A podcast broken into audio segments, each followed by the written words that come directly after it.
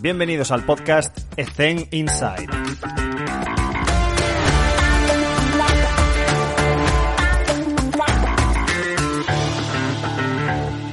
Muy buenas a todos. Eh, esta, en esta ocasión vamos a contar con Albert- Alberto Pacheco. Alberto, ¿qué tal? ¿Cómo estás? Muy bien, muy bien, Alex, muy bien, ¿qué tal? Bueno, para quien no le conozca, Alberto Pacheco es un- una persona que, que lleva en el baloncesto mucho tiempo. Empezó en Valencia Basket, luego emigró a Rusia, a Orenburg. Estuvo en un equipo muy potente en Rusia que se llama el Nanetda. Eh, estamos hablando de baloncesto femenino, uno de los mejores de, Europa. Estuvo en la selección nacional de Montenegro y actualmente está trabajando en Sopron, que lleva dos años seguidos metiéndose en la Final Four de Euroliga, subcampeonato el año pasado.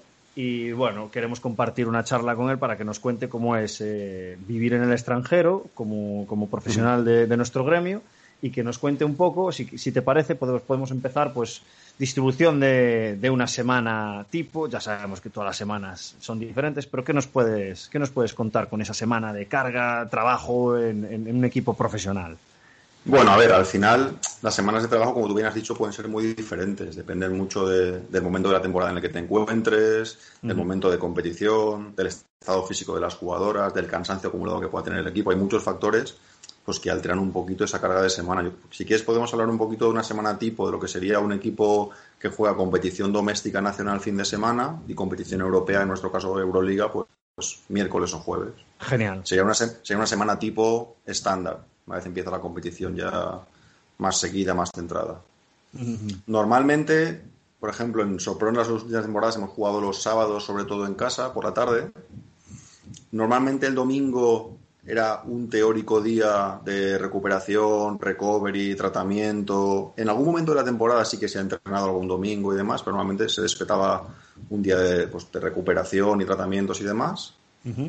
Y empezábamos semana, para cobrar una semana fija concreta, la empezaríamos un lunes, lunes por la mañana, solemos hacer trabajo doble sesión, lunes, mañana y tarde. Sí. El lunes por la mañana normalmente trabajamos, empiezan el trabajo conmigo y suele ser un trabajo de introducción de la semana donde suelo meter un trabajo muy individualizado a nivel físico con todas las jugadoras, con sus diferentes objetivos, en función de la carga de trabajo que lleve cada una, jugadas con más minutos, con menos, con unos objetivos físicos concretos de trabajo de fuerza, otras de trabajo de velocidad, otras de trabajo de prevención concreto. Luego entra en marcha el trabajo de pista del entrenador, que suele enfocarlo normalmente pues, a trabajos más específicos de mejora del juego del equipo, de situaciones concretas, de trabajo técnica individual. Solemos repartir el trabajo, o sea, siempre muy coordinado, pues de trabajos más enfocados al grupo, trabajos más individualizados. Tendríamos ahí, pues en torno a unas dos horas, entre dos y tres horas de trabajo. El estándar lo dejaríamos en dos horas, más o menos. Pasaríamos a la tarde y en la tarde normalmente la estructura suele ser bastante, bastante fija y suele ser la prioridad el trabajo de pista de básquet. Con sesiones más largas, de entre 90 minutos y una hora, en función de- del momento de la temporada y lo que se está buscando. Y ahí sí que la parte de preparación física sí que está siempre muy coordinada conmigo y con el fisio y entramos en juego sobre todo en la parte inicial del trabajo de, de pista y en la parte previa. Cada jugadora tiene su plan individualizado de activación y de prevención de lesiones, muy concreto, pues tobillo, rodilla, espalda, cadera, en función de los análisis que tenemos de cada una y de lo que necesitan. Tienen un trabajo previo de un warm-up individual que varía. Intentamos que no sea muy extensivo, ya que la parte principal, si tienes que hacer un trabajo de fuerza y demás, solemos hacerla por la mañana, pero intentamos que se mueva en torno a desde la media hora antes del entreno hasta los 15 minutos en los trabajos más cortos. Que contando que la mayoría pues tienen que hacerse tapings, tratarse alguna cosita, hacer su trabajo y demás, pues estamos todos en marcha para trabajar alrededor de una hora, una hora y cuarto antes de empezar el trabajo de pista. Estamos ya todos ahí funcionando, cada una con su trabajo, conmigo coordinándolo, con el fisio con los tapings, ayudándome en ese trabajo también. Y ahí acabamos el trabajo. Solemos hacer algún trabajo de descarga, algún stretching muy sencillo, algo de relajación muy, muy sencillo, muy básico, para que se vayan a casa más tranquilas. Si tienen algún tipo de tratamiento después también. Y ese sería un día normal, el de inicio de semana, un lunes. El martes, en función de si tenemos competición miércoles tarde, si en esa competición hay que viajar, si es Euroliga miércoles o si es jueves, podríamos hacer un doble similar o irnos ya a un entrenamiento de trabajo de la tarde. Hablamos de trabajo de grupo total. porque sí que es cierto que con algunas jugadoras, pues jugadoras jóvenes, jugadoras que requieren un trabajo de progresión mayor, un trabajo de acondicionamiento más específico, sí que pueden hacer una segunda doble sesión esa semana, aunque el grupo no doble. Son trabajos de sesiones más individuales y más específicos por un objetivo concreto, ¿vale? Vale. Llegamos al, día al día de partido, que sería, estaríamos el miércoles o jueves, Varía un poco si, si hemos viajado o no, porque el día de antes, evidentemente, si viajas, sueles viajar normalmente por la mañana para llegar a hacer el entrenamiento previo al partido por la tarde. Si no, pues en casa, suele ser mañana, normalmente el día de de partido, mañana libre, entrenamiento por la tarde. Suele ser un entrenamiento, pues normalmente más concentrado, con menor volumen y una intensidad mucho más alta. Normalmente más corto, estás en torno a 75, como máximo 90 minutos. El día de partido tenemos una sesión de tiro de activación por la mañana, donde suele haber un pequeño trabajo de activación conmigo, un trabajo de, pues, de 5 por 0, tiro y demás organizado por el entrenador en función de cómo quiera plantearlo. Algo de charla táctica y demás. En algunos casos hay vídeo, bueno, siempre hay vídeo el día de antes de partido, en algunos casos vídeo la mañana también. Y por la tarde, pues, el todo el trabajo de activación, calentamiento y competición durante el partido. Y ahí empezaría, empezaríamos el segundo ciclo de la semana, que prácticamente es un ciclo en paralelo, lo único que normalmente eliminas o tienes muy pocas opciones de doble sesión. Al final, lo que tienes al principio de semana de poder hacer lunes doble y martes en algunos casos doble también, en función de si juegas miércoles o jueves, normalmente cuando te vas hacia final de semana, depende también del, nivel del rival y de cómo estés, pero normalmente suele ser, sueles ir afinando un poquito más, acumulas un poquito más de cansancio de semana después del partido de Euroliga. Si has tenido que viajar, puede haber tocado un viaje largo, tú los, conoces, hay viajes que son bastante cómodos, pero hay viajes, si te toca si toca Orenburg, por ejemplo, que es un viaje que he hecho mucho porque estaba allí, si, te, toca Orenburg, si te toca, no sé si te toca, por ejemplo, Caterinburgo, si te toca, hay viajes que no son... El viaje de Sopron, por ejemplo, es un viaje cómodo, Sopron está, muy bien, está muy bien ubicado. El de Salamanca también es un viaje que está bien. Al final, estás dentro de Europa, tiene muchos, muchos sitios en los que puedes moverte muy bien, pero por ejemplo, si toca Estambul, si te toca Rusia, si te toca, son viajes, te toca Hatay, por ejemplo, que es un viaje de los esos, estás más alejado y demás, al final tienes que tenerlo en cuenta a la hora de, te altera bastante el tiempo de entrenamiento, porque viajas, tienes más tiempo para viajar, y altera también en cuanto a cansancio, tienes que tener en cuenta que al final un viaje de ese tipo, tanto en la previa del partido como en el post partido, pues te afecta bastante. Y iniciaríamos igual el mismo proceso. Siempre nosotros los tiempos de descanso y demás los organizamos en función de la carga de las jugadoras, o sea, no hay un tiempo de descanso establecido en función del calendario, hay un, hay un tiempo más o menos estipulado, pero si una jugadora, por ejemplo, llega a un partido de Euroliga y apenas ha jugado, juega muy poco, o tiene unos objetivos de trabajo, al día siguiente, aunque haya habido partido no, esa jugadora evidentemente tiene su trabajo y trabaja. A partir de ahí luego se reincorpora la dinámica del grupo con, con, la intención de que cada una tenga su estímulo de trabajo para alcanzar los objetivos individuales que necesita y esté en disposición de, trabajar con el grupo.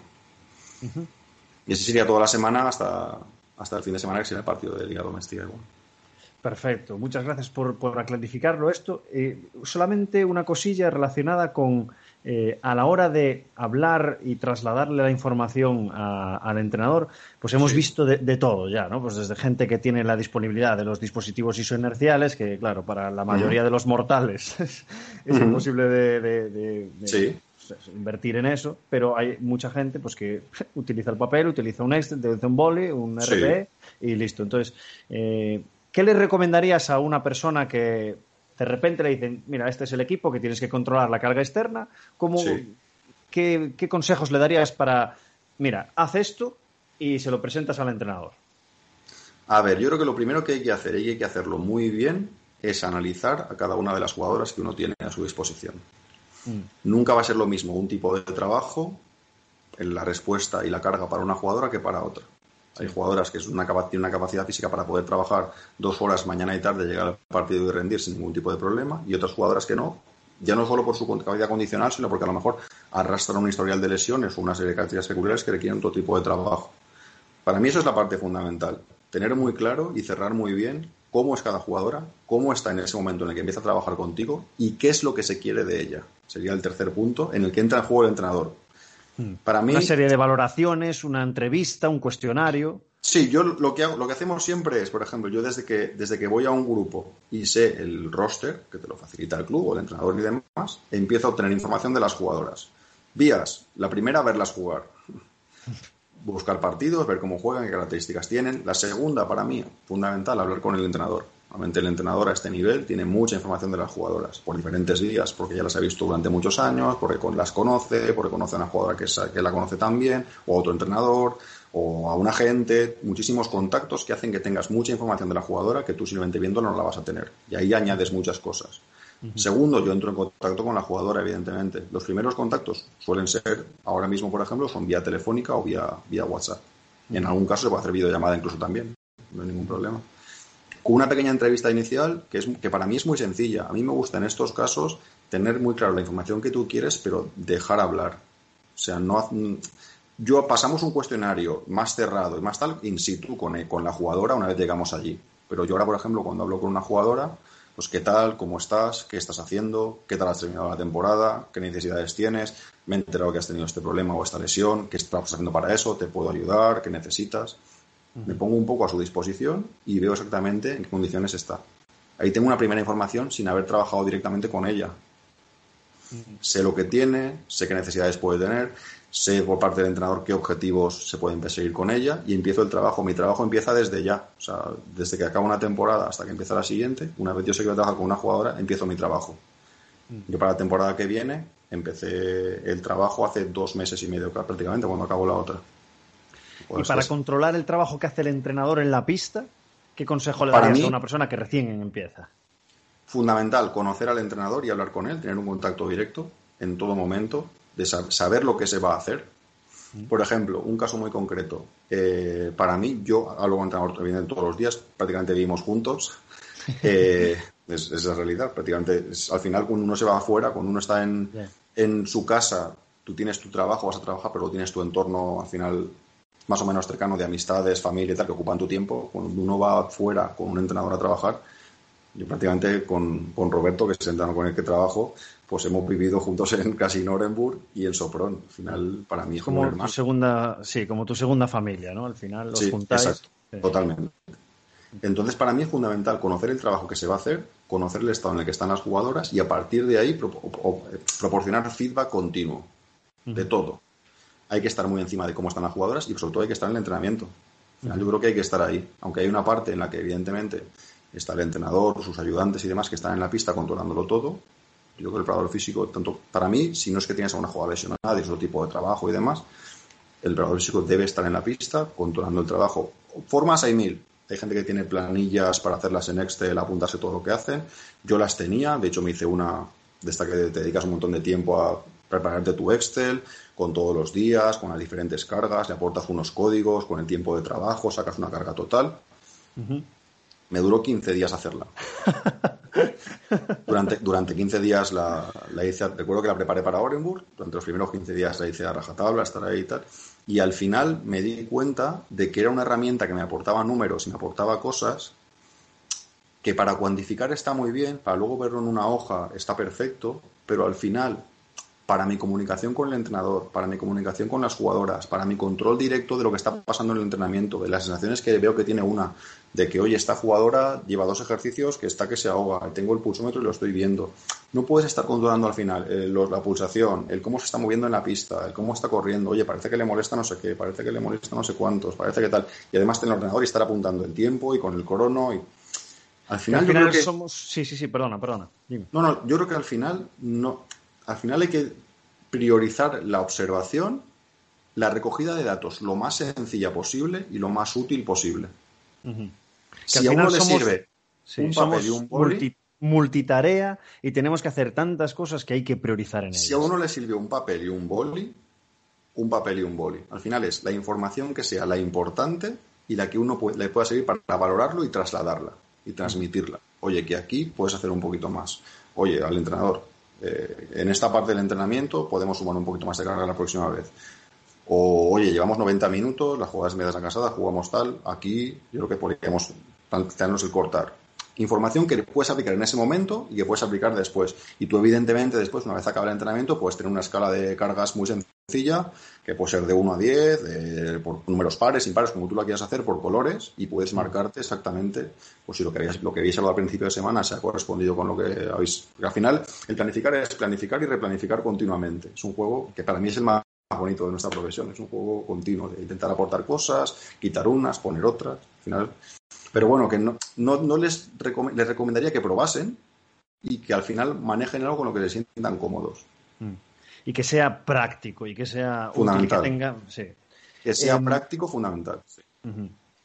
¿Qué lee una persona como tú que lleva muchos años fuera y que, bueno, lamentablemente eh, nuestros profesionales en nuestro gremio se tienen que ir a buscarse las habichuelas, como digo, afuera? Pues, eh, ¿cómo es un día a día eh, en un equipo profesional fuera de España? Que para que nuestros, nuestros preparadores físicos que estén pensando en viajar, pues tengan alguna referencia de, oye, pues cuidado con esto, es muy bonito por tal, tal y cual. ¿Qué nos podrías compartir con nosotros? A ver, hay una parte, creo que es muy positiva hay dos puntos de lo que tú has comentado. Tiene la parte negativa de que tengamos que salir fuera a buscar trabajo de nivel, de nivel competitivo, porque en España ahora mismo hay muy poquito. Y tiene una parte muy positiva y es que tanto la formación como el nivel de la preparación física y de la fisioterapia y de los entrenadores, de todo lo que engloba el entorno del entrenamiento deportivo en España, es muy bueno. Entonces, vayan a donde vayan, si han estado cerca de gente que les ha ayudado a formarse y les ha enseñado, entre comillas, les ha mostrado un poquito el camino y tienen esa ambición por hacer las cosas bien, van a dar un buen nivel de trabajo. O sea que en ese sentido no tienen que preocuparse de voy a ir a un sitio, eh, estaré al nivel, lo haré bien, lo haré mal. Si tú trabajas bien aquí, con el nivel de trabajo que hay en España de nuestra profesión, fuera te darás un buen nivel. Eso es lo primero que deben. De hecho, la última Final Four de la. Bueno, acabamos de ser campeones de Europa. la, última, la última Final Four de Euroliga, de los cuatro equipos, tres eran staffs españoles. Sí, sí, sí. Creo que el único físico era yo, pero en, cuanto a entrenadores, que son parte del ámbito de trabajo, tres los responsables eran españoles. eso al final dice mucho del nivel de trabajo de, del profesional, profesional, español. exacto. Correcto. Em, lo que comentabas antes, buscar algo que sea práctico. ¿Recomendarías alguna aplicación, algún software que sí que nos podamos permitir los que no tenemos la disponibilidad de, pues eso, utilizar dispositivos inerciales, que es lo que está tan al alza ahora? Pues oye, pues cógete esto, cógete esto, que merece la pena de verdad. Sí, a ver, para mí hay que intentar probarlos todos. Por ejemplo, eh, yo tengo en el iPad descargados los de Carlos Balsalobre, creo que se llama el chico. Sí, el Pocket Lab. MyJam, el, bueno, MyLib, diferentes, ¿no? Eh, todos tienen su cierta utilidad. Evidentemente, ninguno es la panacea, ninguno es... Todos tienen su demostración científica, eso es cierto. Ninguno es, digamos, un software muy complejo, un software sencillos, pero que para empezar a trabajar y sobre todo yo creo que en momentos puntuales para hacer alguna valoración concreta, por ejemplo el del salto o algún relacionado con el trabajo de fuerza y velocidad, que para mí es el... Yo ahora dedico mucho tiempo de trabajo a formarme y a buscar cosas en relación al trabajo de fuerza, relación fuerza-velocidad, control de cargas, en ese sentido, me interesa mucho. Me parece que puede haber cosas interesantes. Pero lo que sí que les diría, que para mí fue un error que, que muchos cometemos al principio, que es que nos ilusiona todo tanto, nos motiva todo tanto, que al final tendemos a hacer inversiones o gastarnos la pasta en cosas que luego lo piensas y dices, hostia, realmente esto que tengo ahí, que es la leche, que es un tal, realmente tiene tanta utilidad. Al final luego te vas a un equipo de profesional de, alto nivel y realmente hay cosas que las utilizas. La inercial tiene mucha utilidad, pero realmente en temporada, una vez empieza el trabajo de temporada, de partido miércoles, jueves, partido fin de semana, realmente cuánta utilidad le das a eso. Mm. ¿Qué tiempo, de, ¿Qué tiempo tienes tú para poder meter una carga de trabajo realmente que sea productiva con eso? Realmente no tienes tanto. Mm. Entonces, al final, yo creo que hay que medir muy bien. Mm. Yo creo que más que, más que tener apps super punteras o tener materiales super punteros, hay que darle el mejor uso posible y ser muy bueno utilizando lo que uno tiene. Estoy darle una vuelta a lo que uno tiene. y luego sumarle, de acuerdo. sumarle detallitos. Además, Sí, además acabas de decir una cosa que me acaba de, encender la bombilla, que es que eh, la gente que no está metida en el, deporte femenino, en nuestro caso en el, baloncesto, tiene que saber que, mm, diciendo una locura un poco, ¿no? Pau Gasol estaría jugando ACB y NBA el mismo año, porque las competiciones no se solapan. Al igual que las selecciones. Entonces, Alberto es un ejemplo que seguro que te habrá pasado que has tenido jugadoras que están años y años compitiendo sin descansar porque hacen selección NBA y, su selección. Porque de hecho, de hecho, eso es algo que se aprende con la experiencia y es el cómo recibir a una jugadora. Eh, normalmente vienen final de septiembre, cuando ellas terminan y demás. Suelen tener una semana o diez días, como en el mayor de los casos. Cómo recibir a una jugadora en esa situación y cómo iniciar el trabajo con ella para que empiece a rendir y pueda trabajar a un buen nivel sin realmente llegar a un punto de saturación en el que pues, pueda aparecer alguna lesión, alguna molestia, cómo manejar todo eso. Eso es, un, es todo un mundo y una forma de trabajar y cómo hacerlo bien para que rinda y cómo ofrecerle trabajo para que se mantenga en forma y demás, que es muy interesante. Pues voy a aprovechar y voy a dar un ejemplo. Este año tuvimos a una jugadora que estuvo en el training camp, lleva dos años prácticamente descansando dos semanas, eh, os lo prometo, no estoy exagerando porque se estuvo con su selección, que tuvimos el Mundial el año pasado, estuvo con la NBA, estuvo con su equipo aquí y, lo que hicimos fue lesionarla. Fingimos una lesión, dijimos que se había torcido un tobillo y le dijimos, eh, estos cinco días descansas. Fingimos una lesión, tío. Porque es que eh, yo a esta persona, cuando llegué a Salamanca, no la conocía tanto entonces no sabía muy bien cuál era su personalidad, pero al cabo de unas semanas me dijeron, es que esta chica no es así, es que esta chica es súper extrovertida y parece un zombie en la pista. ¿Por qué? Porque no ha descansado y psíquicamente está muerta. Entonces, esto es fundamental también. Entonces, todo lo que está comentando Alberto, de que sí, que la gestión de carga en pista, de hacer los numeritos, cuantificar, lo importante es priorizar. ¿Y qué hay que priorizar? El jugador, en este caso la jugadora. Para mí muy, de acuerdo. Muy, importante, y es algo que uno aprendiendo con la experiencia, es el contacto directo con la jugadora. El mm. trato día a día, el obtener la información, pues dialogando, hablando, cómo estás, cómo te encuentras, cómo ha ido, cómo te sientes, cómo vas, te he visto qué tal, creo que te puede ayudar en esto, en lo otro, que ellas vean que estás muy implicado en ayudarlas, que al final el objetivo es que la jugadora esté lo mejor posible y mejore, y el equipo mejorará. Y, y, a, través de ahí pues obtener ese tipo de información y ver exactamente cómo está, qué cosas le pasan. Al final son personas y hay que, tener, tenerlo todo en cuenta. Alberto, ¿cuál es el peor consejo que has escuchado?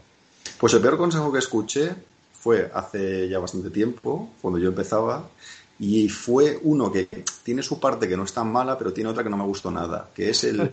Yo al principio cuando empecé, bueno, yo he sido jugador, no profesional, pero bueno, en Valencia a un nivel bien, me, gustaba el deporte, hasta, hasta la edad acabé en junior, cuando empecé a estudiar y tal decidí que me dedicaba a estudiar, me, me apetecía. Y el peor consejo fue que yo cuando empecé, pues lo que hacía, lo que suele hacer para empezar, yo empecé la carrera a estudiar y había jugado en Valencia Basket y entré en Valencia Basket pues ayudar en la escuela, en los niños pequeños, el tal, a, los preparadores físicos que estaban allí, pues a ir con ellos a ver qué lo hacían, cómo trabajaban, porque ya me interesaba, ¿no? Estaba ya estudiando, a ver qué hacían, a ver qué tal. Y un momento que uno de ellos, yo iba todos los días a la preparación física, pues a una mano, a ayudar, a ver qué hay que hacer y cómo hacéis esto y cómo hacéis lo otro, pues mis primeros años. Y ahí de ahí empecé a encargarme de una preparación física pues, de niños pequeños, de coordinación, de psicomotricidad, de la escuela, tal, luego pasé a la cantera. Y hubo un momento que yo compaginaba un poquito lo que era la labor de entrenador ayudante con algún trabajo de, de tecnificación individual, cosas muy concretas, y la labor de preparador físico. Y hubo un momento que alguien me, vino y me dijo, tienes que decidir, o sea, no, no se puede la idea era, no se, no se puede ser preparador físico y ser entrenador a la vez. O eres preparador físico o eres entrenador. Y yo le decía, no, no, sí. Si yo a mí lo que me gusta es la preparación física. Yo, no quiero ser carrera de entrenador, quiero ser preparador físico. Pero siempre he creído, y lo creo, que cuanto uno mejor conoce el juego, o sea, ya no tiene por qué ser entrenador, pero que conozca el juego, que lo haya jugado, que sepa cómo funciona, que entienda lo que está pasando en la pista, mejor puede plantear la otra parte.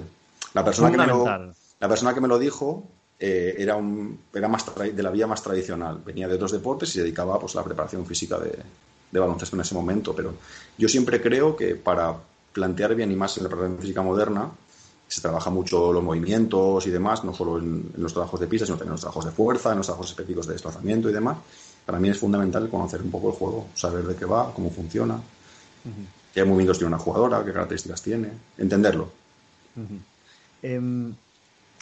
¿Cuál ha sido tu mejor inversión? Puede ser tiempo, puede ser dinero, lo que tú consideres. Para mí, el tiempo que invertí siguiendo a un preparador físico aquí en Valencia cuando empezaba. Esa fue mi mejor inversión. De hecho, se llama bueno, Juan José Delgado, Juanjo Delgado, que actualmente dejó la preparación física, es profesor de un cole. Para mí, el tiempo que yo dediqué a formarme con él personalmente día a día, incluso sin él darse cuenta, ¿no? de yo ir a ver lo que hacía y a intentar colaborar con él y estar con él, para mí ese tiempo fue eh, el tiempo más productivo en mi formación, con diferencia. Mm. Buscar un buen, un buen mentor y encontrar un buen mentor es, es fundamental, sobre todo cuando acabas de salir de la carrera. Eh, tantos años metido en la preparación física, estoy convencido de que cometiste algún error. Muchos. Como, como, siempre hago la misma pregunta, ¿podrías compartir con nosotros algún error para poder tenerlo en cuenta? Sin, por supuesto, respetando privacidad. ¿eh? Sí, claro, sí, sí. No, a ver, yo creo que uno, formamos parte de un trabajo que al final, cuando uno busca rendimiento, trabajo con personas y lo que, lo que hace, sobre todo cuando trabajas a un nivel muy alto, es llevarlas al límite medir dónde se encuentra ese límite pues, no es algo fácil. Y eso conlleva errores. A veces uno planifica unas cargas, unas sesiones tal y de repente se da cuenta de que la jugadora pues le aparece una sobrecarga de tú intentabas corregir un valgo de rodillas a través de un trabajo de glúteo y de repente la jugadora le aparece una sobrecarga tal, tiene una ligera molestia, que eso le afecta al trabajo de la semana porque al final acaba errores de ese tipo prácticamente todas las temporadas, bastantes. Al final es ir corrigiéndolo, ajustándolo, hablando con ella, rectificando, aportando otra cosa. Al final es conocer a la jugadora y aportarle ese estímulo que la lleva al límite, pero con, con, el, con, el, control. Es parte de nuestro trabajo. Errores de ese tipo son muy habituales, sí.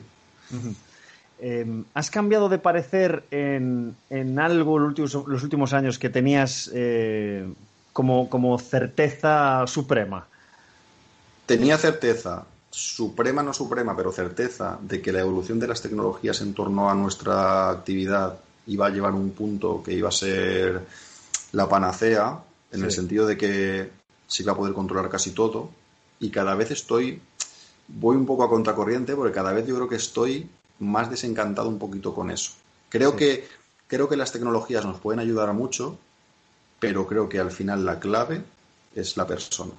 Mm. fundamental. El cómo, el cómo tú analizas esas tecnologías, cómo las utilizas, hasta qué punto, en qué momento, cuándo sí y cuándo no. Yo, por ejemplo, este año hemos estado trabajando, nos cedieron durante un tiempo, porque bueno, se plantearon en el club comprarlo, o la federación y demás, el sistema este de tracking de Catapult, el último que han sacado, que es muy puntero, está muy bien. Pero en mi caso, por ejemplo, yo era el único responsable de preparación física, entonces son muchos factores los que hay que controlar y el trabajo diario y demás, y eso requiere, al menos en mi opinión, inicialmente, una persona que se dedique, no sé si full time, pero prácticamente full time, a la recogida de los datos y análisis de los datos. Yo creo que en un club grande, como puede ser un club de ACB hoy en día, que pueden permitirse el lujo de tener un par de paradores físicos o un colaborador, o en un equipo de fútbol donde tienen gente que se dedica exclusivamente a eso, puede ser útil a medio o largo plazo, tenía un, ejemplo muy claro, tú puedes recoger todos los datos de un jugador o una jugadora sana en cuanto a parámetros de velocidad, de salto, de, de micromovimientos y demás, y puedes utilizarlo en un proceso de recuperación en la etapa final para comprobar si alcanza la recuperación completa de un extremo, de una extremidad o de la otra en cuanto a funcionalidad con los parámetros anteriores. A mí eso me parece muy útil. Puedes utilizarlo para comparar rendimientos, para ver estados de forma, pero no es algo inmediato, es algo que requiere una recogida de datos durante un tiempo y luego poder hacer uso de, ello. Y requiere mucho tiempo. A mí, por ejemplo, yo pensaba que eso evolucionaría algo que te daría la magia del entrenamiento, digamos, pero al final creo que la magia del entrenamiento es la experiencia, el valorar los datos que tú quieres analizar y, plantear tu entrenamiento. Mm. Que está muy bien como soporte, pero no es... No, depender de él, no depender. Correcto. Em, alguna formación que puede ser oficial o no, complementaria, o blogs, YouTube, artículos, Instagram, o incluso libros, por supuesto, que nos podrías recomendar? Pues mira, cuando empecé me gustaba leer bastante, pasaba por mano bastantes libros y demás, pero de los últimos, desde que estoy fuera, estoy leyendo poco, me gustaría leer más, y estoy consultando mucho Twitter. Mm. que es una herramienta un poco difusa en algunas cosas, pero, pero, si uno sabe a quién seguir y filtra un poquito el, el material, hay cosas interesantes. Y cosas interesantes que cuando uno tiene poco tiempo suelen ser de lectura rápida, amena, que si uno quiere profundizar te dan pie a, y si no, pues puedes dejarlo ahí. Yo, por ejemplo, podría darte algunos nombres, pero tengo pues Lorena Torres, Xavi Selin, Julio Calleja, bueno, Vernon Griffith, algunos más, algunos con que ponen contenidos más prácticos en los que ves diferentes ejercicios o variantes que dices, oye, pues yo estoy haciendo esto con esta jugadora, podría introducir esta idea, puede venir bien. Y otros, pues como Lorena Torres, que hacen mucha publicación de, pues, más científica, de análisis que están haciendo ellos pues, en NBA o en Estados Unidos o demás que algunos son interesantes. Son lecturas más rápidas, más amenas y, pueden estar bien. Sí leo mucho durante la temporada sobre las cosas que me pasan. Por ejemplo, este último año hemos tenido un caso de una jugadora con una fastitis aguda importante. Pues me he convertido casi en un experto durante unos meses, justo con el fisio, en el tratamiento de fastitis, ejercicios del pie. Hemos hablado con podólogos, con médicos, con tratamientos. Al final hemos conseguido, conseguimos que jugase, jugó la copa, fue el MVP. O sea, tuvimos nuestro resultado, pero bueno, al final te vas haciendo experto de las cosas que vas tratando. Em, mira, pues ahora relacionado con pues, algún libro que hayas leído o, alguna cita que hayas leído en algún sitio que, pudieras compartir con nosotros, alguna cita que te haya... Sí, yo tengo, tengo siempre una, que además la pongo en los planes que les envío a las jugadoras, en los mensajes ah. motivacionales que, que, vamos trabajando y demás, y es el, para mí es el este de querer siempre más. Nosotros siempre queremos más. Siempre es como, we always want more. Mm. Es un poco es un poco una esto de filosofía tal, pero que la llevamos al entreno. O sea, querer siempre más va desde si te he pedido que me hagas ocho repeticiones y puedes hacer nueve, dame la nueve. Si hemos puesto 20 puedes poner 25, ponte 25. Si el entrenador te pide que vayas hasta allí, tú vas a ir hasta allí vas a volver. Si estamos apretados ahí, pues un poquito más. Y, lo, vamos, va mucho con la filosofía de trabajo, de, el trabajo en pista también. Hacemos un trabajo muy exigente en la pista de básquet y, y todo al final, el trabajo físico y tal, va en la misma línea final tenemos buenos resultados, pero tenemos mucho trabajo detrás. Perfecto. Y última pregunta. ¿Qué, ¿Qué consejo le darías a tu yo de 20 años? Pues a mi yo de 20 años. complicado, ¿eh? Bueno, complicado, sí, porque al final quizás le diría muchas cosas, ¿no? No sé si sean consejos, pero le diría muchas cosas. Pero yo creo que al final el mayor consejo es que realmente haga todo lo posible por dedicarse a esto si realmente es lo que le apasiona y lo que le gusta, si se lo disfruta. Mm.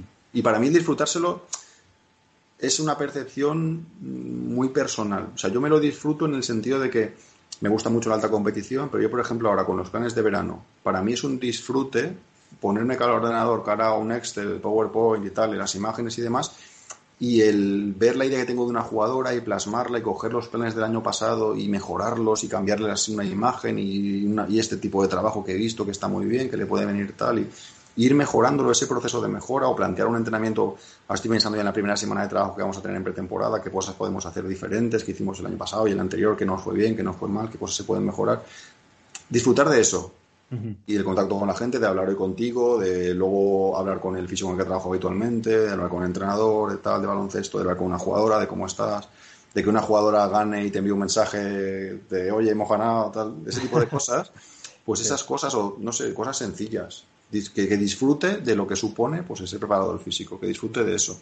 Yo he, he pasado, mira, he sido, he trabajado de entrenador personal con gente normal, de la calle, He trabajado eh, de profesor de educación física secundaria en, Valencia. He sido preparador físico de niños, desde niños de escuela trabajando psicomotricidad hasta infantiles, cadetes, eh, juniors y segundo equipo senior. Mm. He sido ahora profesional de, con chicas. Al final, lo que me he disfrutado, o sea, para mí no, cambia evidentemente la recuperación, la remuneración y la implicación que tienes en viajar fuera y demás, pero yo recuerdo cuando yo empecé que iba pues a ver cómo trabajaba este que te he dicho Juanjo, cómo mm. hacía, qué cosas hacía, qué, Excel preparaba, cómo lo tenía montado, que era espectacular. Merecería una entrevista ese chico. Eh, yo realmente en ese momento ya me lo estaba disfrutando y la remuneración era mucho menor. O sea, de hecho, pues lo compaginaba con el trabajo de profe, con tal, con cual no sé, al final es disfrutártelo, disfrutarte de las pequeñas cosas que tienes de trabajo. Una parte buena de salir fuera, los viajes, por ejemplo, conocer ciudades, conocer gente de otros países, con otras culturas. Mm. Pues eh, un, mensaje muy clarificador de, Alberto, una persona, un preparador físico que lleva eh, nuestro gremio por todo el mundo y, una persona muy profesional con todo lo que hace y que nos transmite y nos llega esa pasión por, lo que hace. Alberto, nada más, un, abrazo muy grande, muchísimas gracias por, tu tiempo y que te vaya muy bien en la próxima temporada. Pues muchas gracias a ti, lo que necesites y mucha suerte también. Muy bien. Hasta luego, chao, chao.